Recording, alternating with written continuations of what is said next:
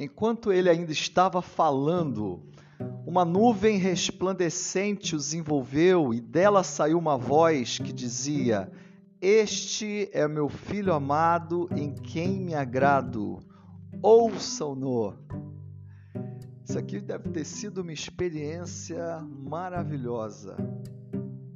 Jesus tinha subido, levou Pedro, Tiago e João para um grande monte e lá ele foi transfigurado. Transfigurado significa dizer que ele foi glorificado, que ele se mostrou, se revelou glorificado. A face dele brilhou como o sol, diz o texto, e as roupas se tornaram brancas como a luz. E naquele mesmo momento apareceram diante dele Moisés e Elias e começaram a conversar com Jesus nesse momento, tá?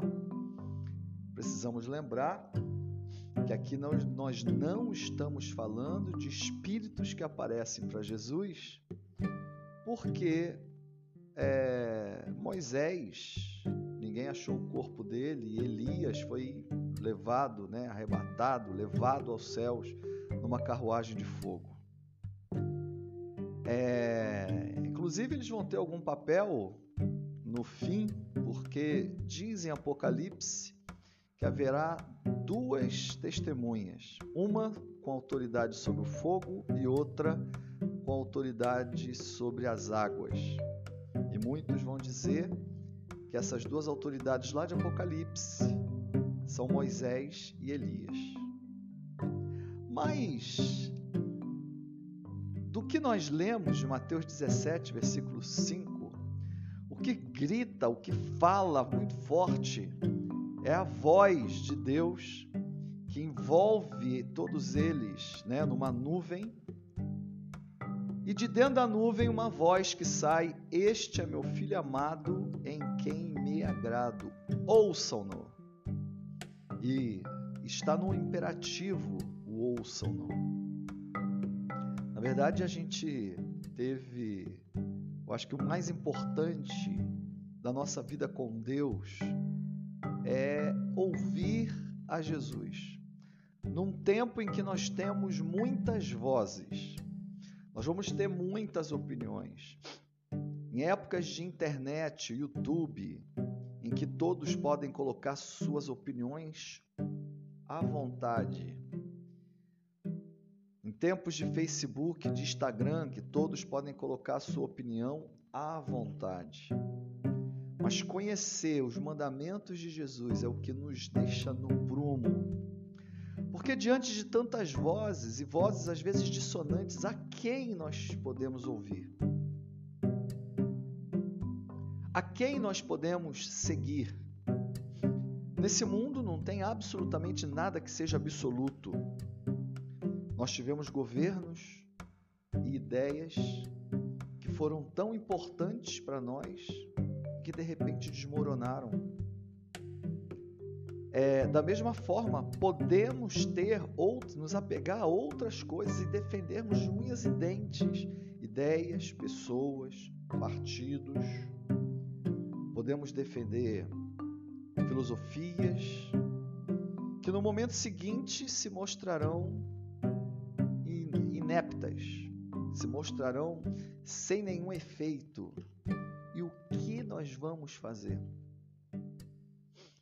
Eu mesmo, que já fui comunista, lembro da minha surpresa quando disseram que o muro de Berlim tinha caído, que o socialismo estava desmoronando. E minhas esperanças, garoto novo, minhas esperanças estavam naquilo achava que aquilo podia resolver o problema da humanidade, de repente aquelas ideias todas caindo diante de mim. Coisas que eu colocava minha fé, coisas que eu colocava minha esperança, foram destruídas. Imagino aqueles que participaram das diretas já, quando o governo militar caiu, e vamos colocar nossa esperança na democracia, e eu defendo a democracia, mas imagina as decepções, e eu mesmo participei dessas decepções, quando veio Collor e ele foi vitimado, quando é, tantas decepções e tantos escândalos de corrupção aconteceram e a gente achava que talvez na democracia não aconteceria. Onde você tem colocado a sua esperança? Ali naquele momento estava Pedro, Tiago, João, Elias e Moisés. Elias e Moisés, representantes do Antigo Testamento. Pedro, Tiago e João, já herdeiros do Novo Testamento. Herdeiros da igreja, mas no meio de tudo isso, a voz que veio do céu, que saiu do meio da nuvem, diz: Este é meu filho amado em quem me agrado, ouçam-no. Então, em termos de filosofias, em termos de política, em termos religiosos, nós só podemos ouvir a um, a Jesus Cristo. É a Ele que nós devemos ouvir e é Ele que traz equilíbrio à nossa vida.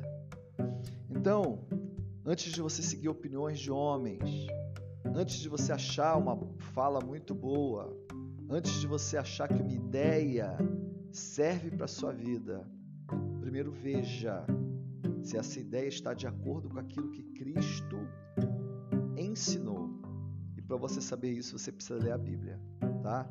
Que Deus abençoe a sua vida em nome de Jesus.